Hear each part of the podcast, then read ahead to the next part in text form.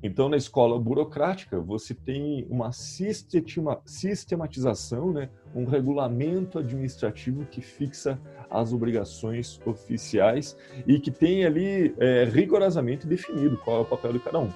Queria saber aqui quem tem em sua empresa um livro ou um arquivo ou um manual digital sobre quais são as atribuições de cada cargo. Quem tem essa, esse mecanismo burocrático de fixação de responsabilidades aqui?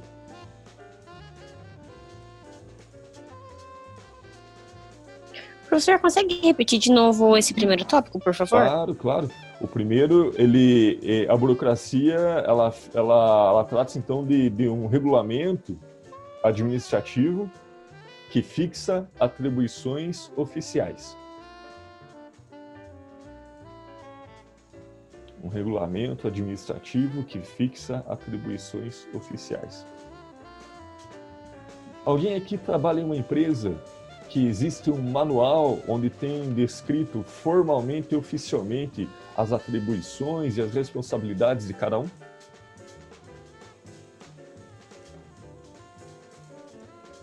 Ou na empresa. Tem, mas será que as empresas públicas têm mais isso do que as privadas? Boa pergunta. O que os colegas acham? Será que empresas públicas têm mais isso do que as privadas? Têm mais regulamentações?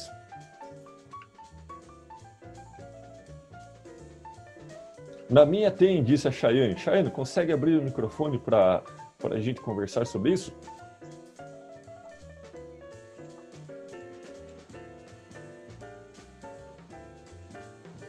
Não, tá bom.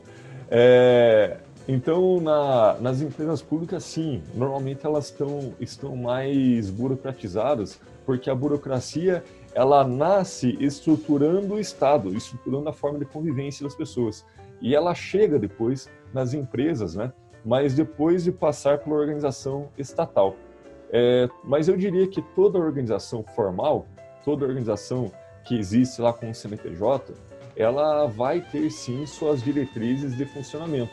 É, se você não as conhece, é que talvez não tenha tido acesso a essa documentação, porque vai ter como constituinte ali do ato que constitui a empresa quem é que é o proprietário, qual é a participação de cada sócio, né?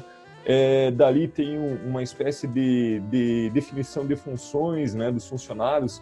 Tem empresas que, se tiverem número é, X, acredito que seja em torno de 30 funcionários a mais, tem que ter um cargo de, de um plano de cargos e salários formal apresentado né, às autoridades.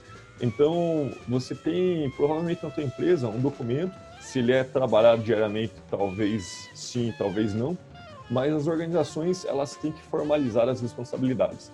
Né? Aquelas pessoas que podem assinar documento pela empresa, então elas têm ali um regulamento que uma procuração que delimita o que elas podem decidir pela empresa e assim por diante. É, anotem o, o ponto número dois, que é essencial para que você compreenda a burocracia na sua empresa. Anota aí ela estabelece uma hierarquia de mando e de subordinação. Ela estabelece uma hierarquia de mando e de subordinação. Alguém consegue intuitivamente me explicar esse tópico?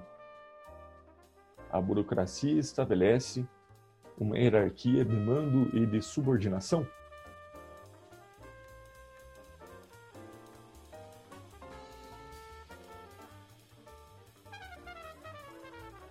É, vou fazer uma atividade diferente para desinibi-los. Vamos para o próximo e em seguida fazemos as atividades.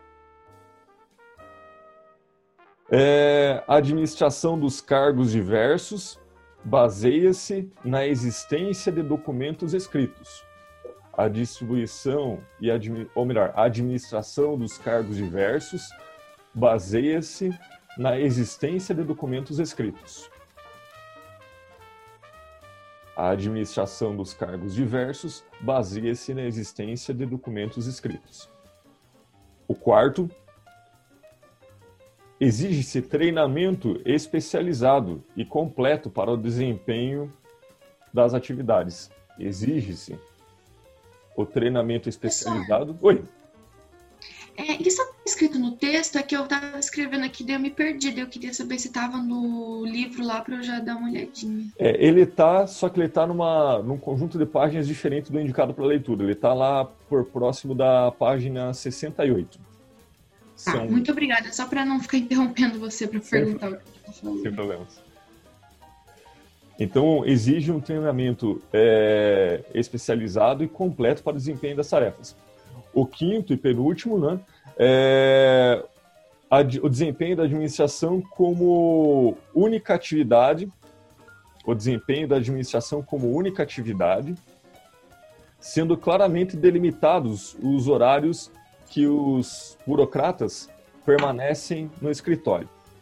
Então, o desempenho da administração como única atividade, sendo claramente delimitado o horário que o burocrata permanece na, na, no escritório. Né?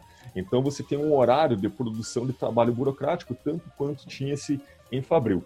E o último é um conhecimento técnico né, por parte dos burocratas. Então a burocracia exige que ela seja operada por pessoas técnicas.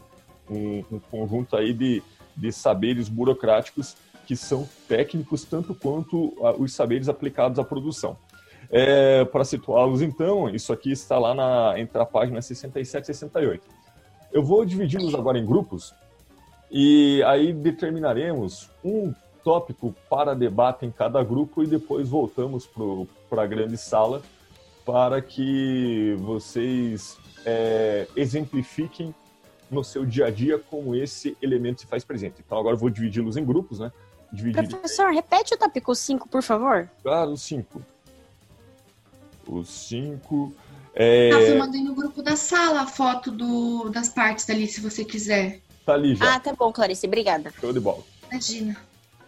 É, então eu vou dividi-los a função né, é que vocês identifiquem na prática esses elementos. Serão seis grupos, temos aqui 16 pessoas, vai ficar em torno de, de três pessoas para cada grupo. E na volta, cada um vai dar exemplos né, que foram encontrados no grupo sobre aquele, sobre aquele item, aquela característica da burocracia nas organizações contemporâneas. Né? Então vamos lá fazer esse experimento, que para mim é novo, que é dividi-los em grupo, mas me parece que temos essa viabilidade. É... Vamos pegar aqui. Seis salas manuais. Vai ser distribuição aleatória. Então, vocês serão agora separados em sala com distribuição aleatória. É, alguém aqui da sala presente tem o, o meu número de WhatsApp para mantermos contato caso, caso caia a conexão ou algo assim? Tenho, professor.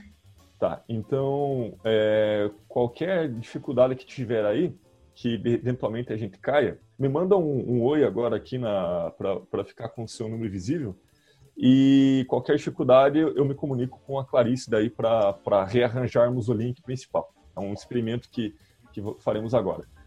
É, e eu vou passando de cada de sala em sala para designar né, qual é o seu item lá entre os seis. Meu Deus, muita tecnologia isso, professor. Vamos, vamos fazer esse experimento, se der certo vai ser muito legal, vamos ver. É, primeiro grupo, Giovana, Marcelo e Stephanie. Já, já se identifiquem aí, né? E vocês vão ficar com o item 1 da foto. Grupo 2, Mirelle, Rafaela e Thales. E vocês vão ficar com o item 2. Terceiro, Clarice, Mariane e Rafaela vão ficar com o item 3. Qual Rafaela, professor? Rafaela. O professor tem duas Rafaela. Ah, tá. tá. Item 3? Item 3. Tá bom. O item 4. Ana Carolina e Rosemary, será uma dupla. O item 5. Rafaela Gravon e Poliana. E o item 6. Beatriz e Chayane. Então vamos lá, vou apertar aqui para dividi-los. Apareceu aqui para que você estava convidando para uma outra sala. Isso, aceita todo mundo. Todo mundo vai para outra sala.